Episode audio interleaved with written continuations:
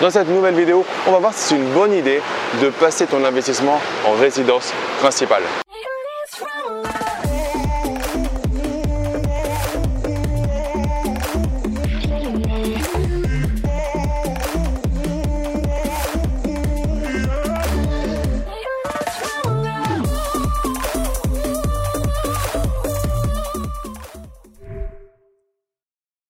Salut à toi, c'est Damien, j'espère que tu vas bien. Donc dans cette vidéo, on va voir l'intérêt ou pas de passer ton prochain investissement immobilier en résidence principale.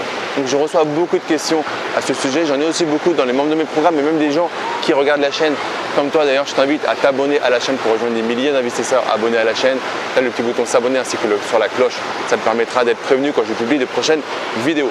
Donc ça peut être une bonne chose. En gros, ce qu'on va dire, c'est que euh, voilà, la banque préfère l'investisseur qui a d'abord sa résidence principale. Donc, qu'est-ce que tu fais? C'est que tu fais plaisir à la banque et tu vas dire que c'est ta résidence principale. Ça a quelques inconvénients et quelques avantages. Donc, l'avantage numéro un, clairement, c'est que euh, ça, va, ça devrait te permettre d'avoir ton, ton investissement immobilier plus rapidement. Dans 95% des cas, même 99%, il n'y a pas de conditions particulières qui feraient que tu serais hors la loi si euh, tu fais ton prêt pour avoir ta résidence principale et qu'au final tu le mets en investissement locatif. Normalement, on regarde bien tes conditions générales et tes conditions particulières, mais il ne devrait pas y avoir de problème. Là, il peut y avoir des problèmes, c'est sur les prêts conventionnés 1% euh, ou 0%. Là, sur les prêts conventionnés, normalement, l'objet, c'est vraiment ta résidence principale. Et si ensuite ta résidence principale devient, pour n'importe quelle raison, du locatif, normalement, tu devrais être obligé de solder ton prêt, euh, ton prêt aidé. Je te laisse voir le nom au moment où tu regarderas cette vidéo, mais du euh, PTZ, prêt zéro, 1%, tous ces prêts-là, euh, un, petit peu, un petit peu différents. Normalement, assez souvent, tu ne peux le faire que sur ta résidence principale. Alors après, il y a la question de confiance. Est-ce que tu trahis ta banque si jamais euh, tu dis euh, résidence principale puis tu le mets en investissement locatif? Alors mon point de vue, c'est que euh, bon, des partenaires, déjà, tu peux en avoir beaucoup. Et si tu le fais une fois, tu peux très bien montrer que dans un premier temps, tu voulais réellement faire ta résidence principale et puis voilà, vous avez trouvé que c'était pas assez grand, que c'était trop grand, que c'était trop petit, trop près de l'école, pas assez loin de l'école. Voilà, tu vote deux, trois choses. Maintenant, si tu fais ça deux fois, trois fois avec le même partenaire, clairement, ça va potentiellement mal se passer. Maintenant, à côté de ça, ton partenaire bancaire, tu n'es pas sans, savoir. Il n'y aura pas de traces que tu as acheté pour ta résidence principale. Il n'y aura pas réellement de traces. C'est-à-dire que ton conseiller, M. Dupont, dans deux ans, là, tu vas être ton conseiller, M. Dupont, le temps que tu fasses ton dossier, il y a six mois qui vont passer.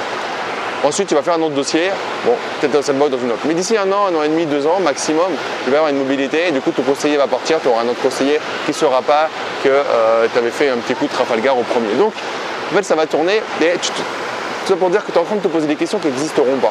C'est-à-dire que la banque, d'une certaine manière, elle n'a rien à faire, il n'y a pas euh, tu m'as trahi, etc. C'est une relation, euh, comme une relation de couple, mais quand même, quand même bien moins engagée et surtout que c'est ton conseiller direct à qui tu vas raconter ça c'est pas trop trop méchant. Après, moi, ce que je te conseille et je te recommande dans un premier temps, c'est de passer ton investissement, de tenter comme un investissement immobilier. Tu as ton business, tu fais ton business plan comme un investissement immobilier. Si ensuite ça passe pas, tu adaptes. Mais le premier truc, c'est que toi, tu veux faire des investissements immobiliers. Donc, tu dois avoir un business plan qui fonctionne, qui tient la route. Si ton business plan ne fonctionne pas, tient pas la route, c'est que tu as un radar au niveau des risques. Les banques, elles sont pas là, et je dis souvent, pour t'embêter. Une banque, deux banques, dix banques, trente banques. Si tu as 30 banques qui te, qui te shootent, c'est peut-être qu'il y a un problème dans ton dossier global. Peut-être que tu dois préparer plus d'apports, montrer plus de sécurité. Toi, si tu aimes mes vidéos, euh, il n'en faut pas 10 pour être rassuré sur ce que je te dis. Et si je te donne pas confiance, tu vas zapper. Et c'est un peu la même chose. Après, je peux te raconter des histoires de Trafalgar, mais c'est ça qui est le plus important. Donc, si euh, tu veux euh, cette question elle est super importante, mais reviens à la genèse, reviens au début du truc.